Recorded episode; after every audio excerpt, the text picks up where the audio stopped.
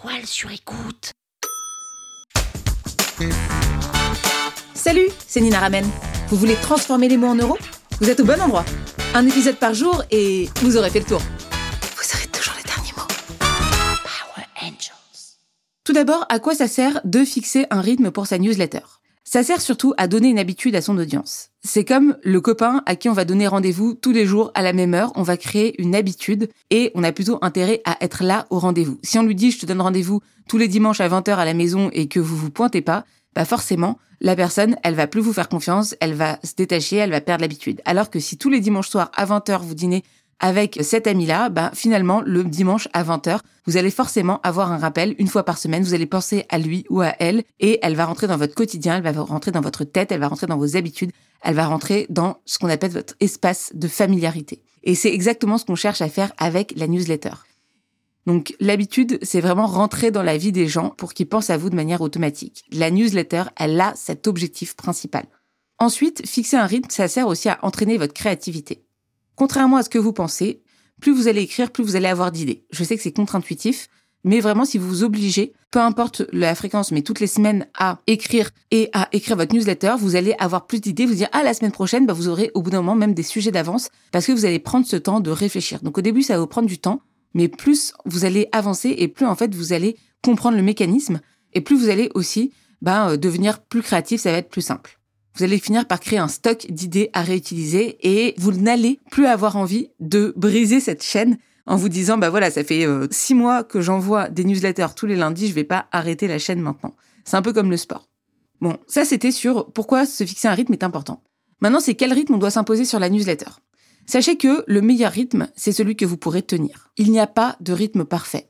Il n'y a pas de rythme parfait dans le sens où il faut que vous sachiez sur quel rythme vous allez pouvoir tenir sur le long cours. On fait un marathon, on ne fait pas un sprint. Il vaut mieux une newsletter qui soit envoyée une fois par mois, tous les mois, plutôt qu'une newsletter qui soit envoyée toutes les semaines, pendant deux semaines.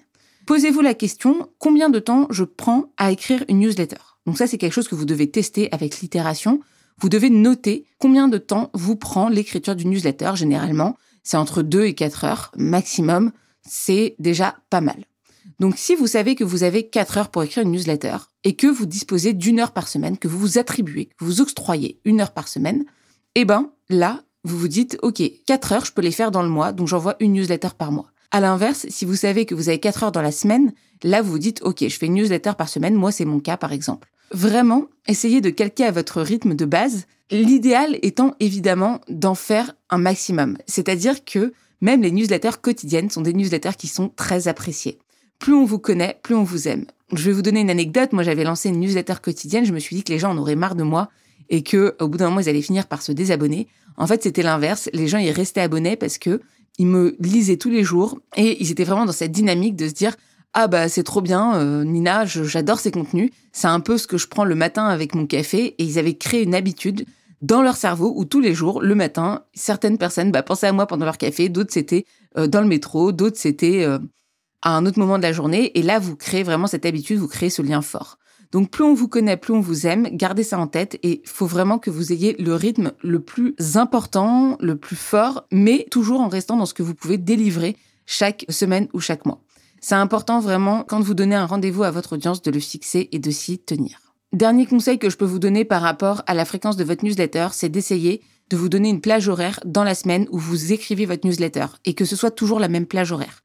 Moi, c'est le lundi après-midi. J'ai 4 heures pour écrire ma newsletter et en faisant ça, vous envoyez un signal fort à votre cerveau qui dit, bah voilà, tu dois te conditionner tous les lundis à 14 heures pour écrire une newsletter. Et vous allez créer aussi une habitude, et les habitudes, elles ont ce pouvoir d'être reposantes pour le cerveau. Quand votre cerveau sait quelle tâche il doit faire quand, il va beaucoup plus se reposer, il va beaucoup plus s'y mettre facilement que si vous lui changez de tâche tout le temps. Donc moi, c'est lundi après-midi, vous faites comme vous voulez, mais en tout cas, essayez toujours de bloquer ce créneau, parce que d'expérience, si on bloque pas le créneau, on va aussi passer à côté et on va mettre ça tout en dessous de sa to-do list et on finira par ne plus le faire.